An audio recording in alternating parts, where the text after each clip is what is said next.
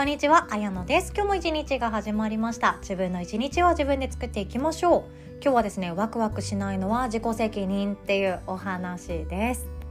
伝えたいメッセージも結論も自分に言い聞かせたい思いももうこの言葉に限るんですけどもワクワクしないなって思ってたらそれ自分の責任だよねっていう 当たり前のお話を今日シェアさせていただきたいと思ってます。とその前にお知らせをさせてください。いよいよ今週末ラストとなっております未来ラボのオープンキャンパスです。体験講座となっておりまして繊細さんやビビリさんだけれども誰かに必要とされてみたいなとか会社で働くっていうところ以外で自分の収入源を作っておきたいなとか自分の人生の選択肢を増やしていたいなっていう方に来ていただけたらなと思っております。今回は特別講座なんですけれども講師コーチっていうものでビジネスをチャレンジしてみたいなっていう方に来ていただきたいと思っております。っていう方向けにロードマップであったりこんなやり方もありますよっていう私のプチコンサルみたいなのもできたらなと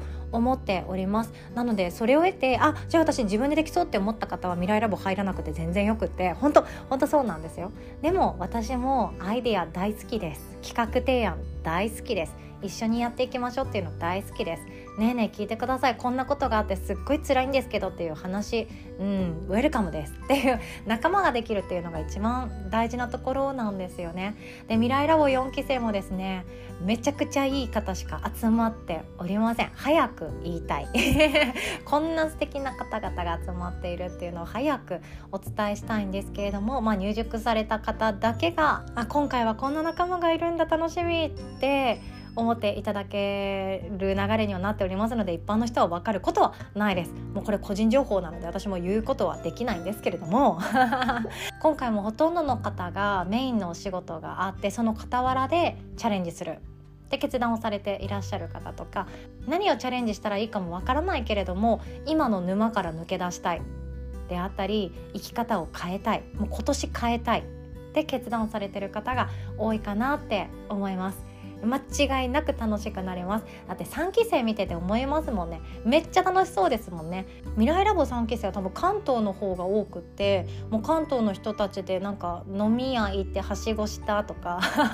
なんかめっちゃ楽しそうな話も聞きますしあとは力を合わせながら同じビジネスを今組み立てようとしているグループもあったりします。なんだかなんかねメインはおしゃべりなんじゃないくらいの楽しいビジネスの方が私いいかなって思ってたりもするんですよね。どうせ仕事をするどうせ稼ぐっていう目的なのであれば私は楽しいが入ってた方がいいと思いますし自分の心がワクワクドキドキする。どうなっていくんだろう。でも私はこうありたいなっていう自分の感情がちゃんと乗っている仕事を触れていたいなって思うわけなんですよね。だからこそお待ちしております。詳細はこの音声の概要欄の URL リンクから募集中オンラインセミナーワークショップ一覧からチェックしていただけますと嬉しいです。お会いできるの楽しみにしております。あなお料金につきましては無料でございます。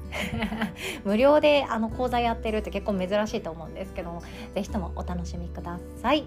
では本題に行きたいと思います。ワクワクしないのは自己責任。っていうお話です。でこれをみんなに言いたいとか誰かに聞いてほしいとかじゃなくて私はこれ自分に言いたいっていうメッセージなんですよね。ワクワクしないなとか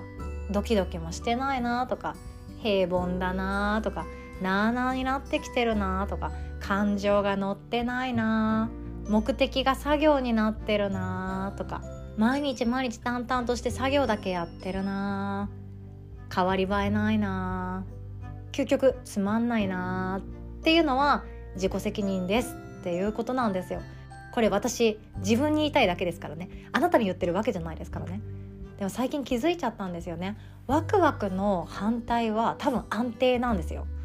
ワクワクとかドキドキの反対って安定なんですよ。安定とか安泰とか変わり映えのない現状維持なんですよ。って思ったらそっちの方が選んだ方がいいっていろんな人にも言われてきたであろうし周りの人たちからしても安定してるのがいいよねって言われたり見られたりするじゃないですか。だからそっちを選びやすいんだろうなって自分の中で思ったりしています。そう多分ワクワクの反対は安定なんですよ。どっちがいいですか？私自身は今でこそワクワクしながらまあ安定っていうものがあったらいいよなくらい。ワクワク8に対して安定2くらいでもなんかやってけそうなメンタルを手にすることはできたんですけれども初めの方はまあ無理でしたよね。ワクワクしたいけど安定が大前提みたいな。むしろ安定を選ばないと周りの人から置いてかれるし親からも絶望されるであろうし結婚もできないだろうし子供も育てられないだろうしっていう未来が見えないんじゃないかっていうのが私はワクワクではなくて安定しなきゃいけないと思った一番の理由だと思うんですよね。未来に対して安心がしたい。未来がこう定まってほしい。何してるか分かんない。プータローやってるかも分かんない。挫折してるかもしれない。引きこもってるかもしれない。じゃなくてこれをし続ける人生だったら余計なこと悩まなくていいから安定できるよね。っていう感じできっと私はワクワクを選ばない人間だったと思うんですよ。今思ったら本当つまんない人間だなって思う瞬間めっちゃあるんですよね。自分の人生を振り返ってみて。国立大学行ったのもそうですよきっと。もっと自分自身がこれが好きっていうものさえあったらそこ貫けたかもしれない。もしかしたら持ってたのかもしれない。その種を。でも好きを仕事にしていくのは一握りの人間だけだから無難な道で安牌な道で保険がちゃんとついてくる道で潰しの効く人生そっちを私は選ぶのが好きな人間だったんですよね。国立大学行っとけば、ま、就職先もある程度困んないであろうであったり大企業入っておけばその後転職したくなったとしてもきっと抜け口はどこかにあるであろうであったりそうやって潰しが効くか効かないかとか自分の中で保険かけるみたいな感じ？人生に。もしこれがダメになったとしてもきっと周りの人から見て私のこと変人だって思ってないから拾ってくれるんじゃないかとか雇ってもらえるんじゃないかとかそうすると死なないよねっていう自分の中のよくわからない思考が働きすぎていて安定っていうものにすごくこだわっていた時期がありました。でも安定を追求すると今度ワクワクは一切やってこないんですよね。今日も昨日と似たようなことをやる。今月も先月と似たような目標に向かって走りきる。今年もなんとなくだけど去年から少しぐらいしか変わり映えはなくってプライベートもなんだか日時指定もされている休みの中で満喫していく。なんかこれでいいのかな？死んだら何もできないけどこれでいいのかな？でも定年まで働くっていうことが私の中では与えられている安定だからこそここに埋まっていくっていうのもいいのかもしれないななんて思ったんですけど私はやっぱりこのまま死にたくないが勝っちゃった人間なんですよね。このまま死にたくない。今でもそう思います。今の状態でも私まだ死にたくないですもん。もっともっとできることがあるはずだしもっともっと娘に伝えたいものもあるしもっともっと悩んでいる人に何か何かヒントを提供できる力を持ちたいって思うしもっともっといろんなものを作り出して生み出して企画をしていろんな人が私って私に言われて最高って言える手段をギブできたらいいななんて思ってるんですよね。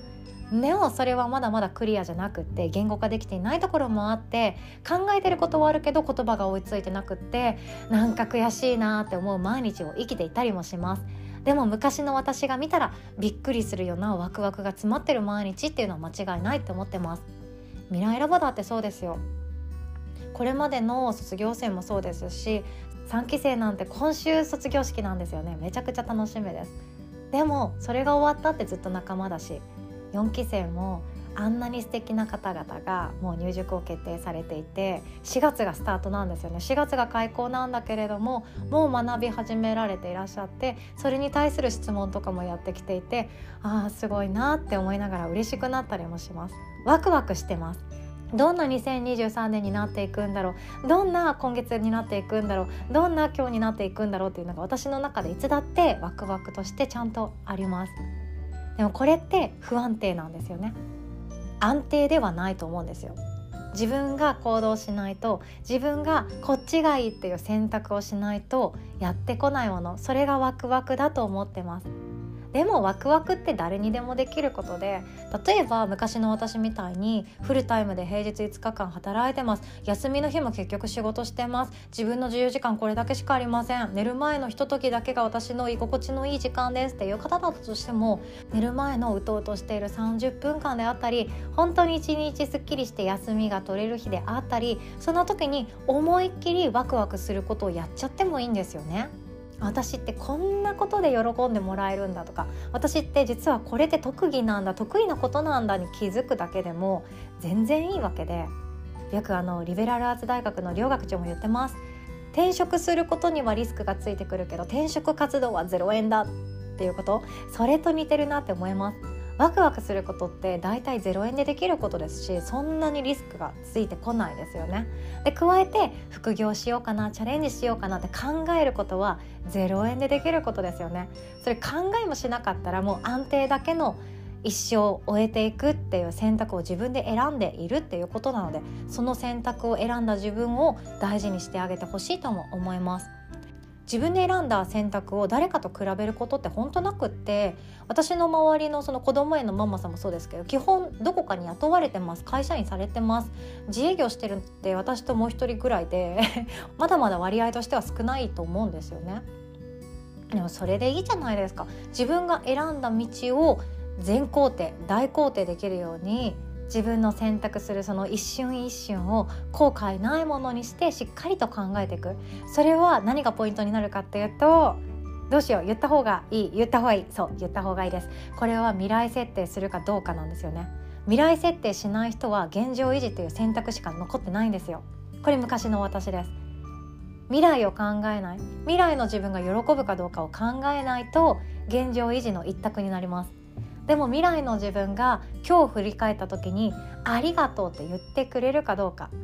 いやいやそうじゃなくってなんでそんなことしてんのよ。もっと早くやればよかったんだよ。って怒られそうな気がするのであればきっと選ぶ道を変えていく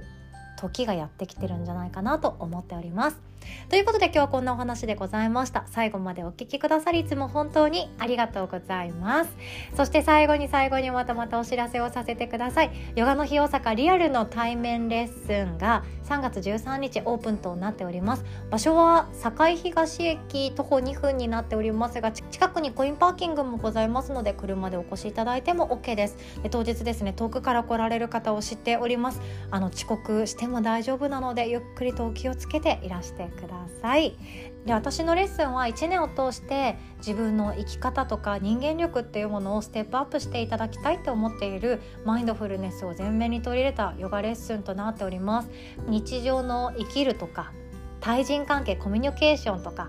あとは体のこと心のことマインドフルネスのことに役立つガイドブックを毎回レッスンの終盤にプレゼントさせていただきます。ジャーナリングのお題を出したりはする時もあるかなと思います。そんな形で私もまだまだ未熟な人間ですので一緒に成長できたらなって本当に思っております。もうこの人生でやっぱり私オンラインだけでやっていくのつまんないって思っちゃったんですよね。ヨガってやっぱり呼吸を同じ空間でやっていて感じ取り相手を尊敬しまた会おうねって言って日常の中で自分のヨガの実践を繰り返していくそんなワークがやりたいなってやっぱりやっぱりやっぱり思っちゃったのでもう自分の思いだけで今開催しております。当日はご予約の人数がですね1人だったとしても開催します。1人だったらめちゃくちゃお得ですよね。マンツーマンレッスン私通常2万円とかでいただいていたのでめちゃくちゃそれでもいいかなと思ってます。